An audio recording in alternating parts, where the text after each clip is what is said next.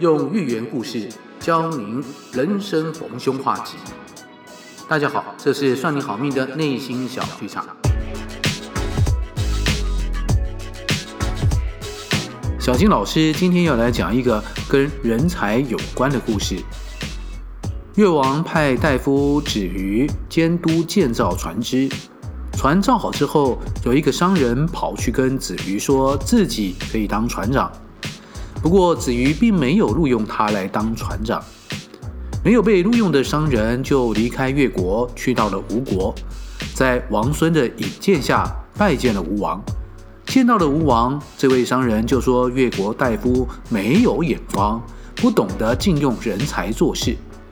有一天，王孙跟这位商人到江边视察船只，这个时候突然江上飓风大作，在江中的船只乱撞。这个商人一边收船，一边指着江中的船，对着王孙说：“那条船待会会沉没，这条船，哎，不会。”结果呢，他指的那几条船，真的就像他说的，该沉的沉，没事的就没事。这下现场目睹一切的王孙，更加的确认这位商人真的是奇才，挂保证的举荐给吴王，让商人做了船长。这个情况后来传到了越国。大家都埋怨子瑜错失这么好的人才，给吴国捡到了宝。但是子瑜说：“我并不是不认识、了解这个人，我们曾经一起相处过一段时间。他这个人呐、说话夸张，总是啊吹牛自己很厉害，在越国没有人可以比得上他。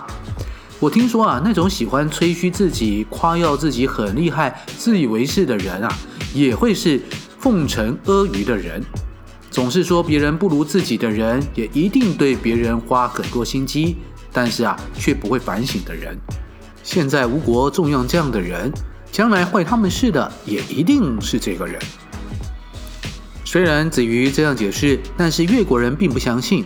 不久后，吴国攻打楚国，吴国便派那位商人指挥战舰于黄浩，但是船队过了五湖，驶出了三江，在接近。伏薛口的时候，船却沉没在那里了。这个时候，越国人才相信和佩服子瑜说的话，觉得他有先见之明。越国有人说，如果这个人没有沉船死了，那么子瑜大夫就会被认为错失人才，送给吴国。即使有高尧这样贤明的法官在世，也没有办法给子瑜大夫一个公平的评断呐。这个故事的出处是名刘基的《玉离子》，原文是这样的：越王使其大夫子鱼造舟，舟沉，有古人求长公，子于服用。古人去之吴，因王孙率以见吴王，且言越大夫之不能用人也。他日王孙率与之观于江，具作江州周老。则收之以示王孙帅曰：“某解覆，某不覆，何不如其言？”王孙遂大齐之，举于吴王，引为周正。越人闻之，有子鱼。子鱼曰：“吾非不知也，吾常与之处也。是好夸而谓越国之人无己弱者。吾闻好夸者恒是矣，以来多虞。”为人莫若己者，彼精于察人而暗自察也。今吾用之，分其事者，必是弗矣。越人谓之信，未几，无法处。